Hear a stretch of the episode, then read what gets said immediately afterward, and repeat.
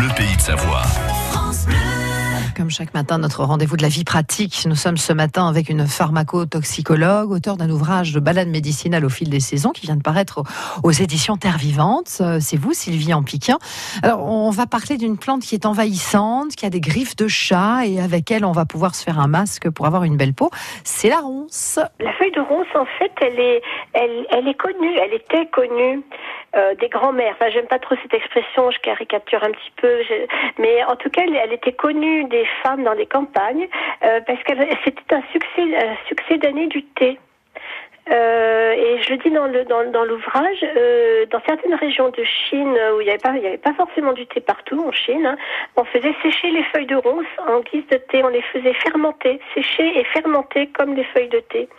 Euh, donc ça a un arôme assez agréable et, et surtout euh, elles sont très très réputées pour tout ce qui est maux de gorge les angines, euh, mal de gorge, euh, en, en, en, gargarisme par exemple ou en tisane. Mmh. Alors, ce qui est surprenant, c'est que dans votre ouvrage, on apprend qu'avec la ronce, on peut se faire un masque au mur et, et au yaourt oui. qui, qui va nous donner une bonne mine et notamment, et notamment qui va prévenir aussi nos rides.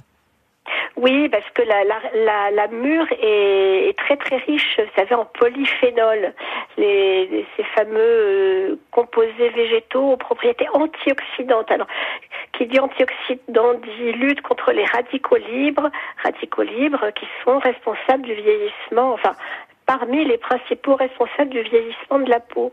Alors donc il y a bien d'autres fruits hein, euh, qui ont ce type de vertu, notamment les fraises, mais on ne pense pas forcément aux, aux plantes sauvages, aux, aux, aux fruits sauvages. Euh, J'ai pas traité la myrtille parce qu'il y en a pas partout, euh, mais euh, les, les myrtilles ont les mêmes propriétés. Après, on pourrait les appliquer pures, mais on va se retrouver quand même avec la, le visage un peu violet pendant pendant quelques jours. C'est pour ça qu'on les, on les utilise comme une petite dose dans, dans du yaourt qui va délayer ces, ces pigments. D'accord. Et on en met beaucoup? Non, non, non. On va mettre trois, trois, quatre murs hein, euh, euh, pour, euh, pour un masque.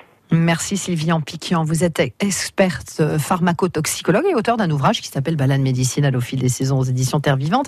Et ça tombe bien qu'on parle des, des, plantes, des fleurs que nous allons pouvoir aller ramasser. C'est vrai qu'on n'a pas eu vraiment trop l'occasion ces derniers jours avec le, le, temps que nous avons eu, avec beaucoup de pluie.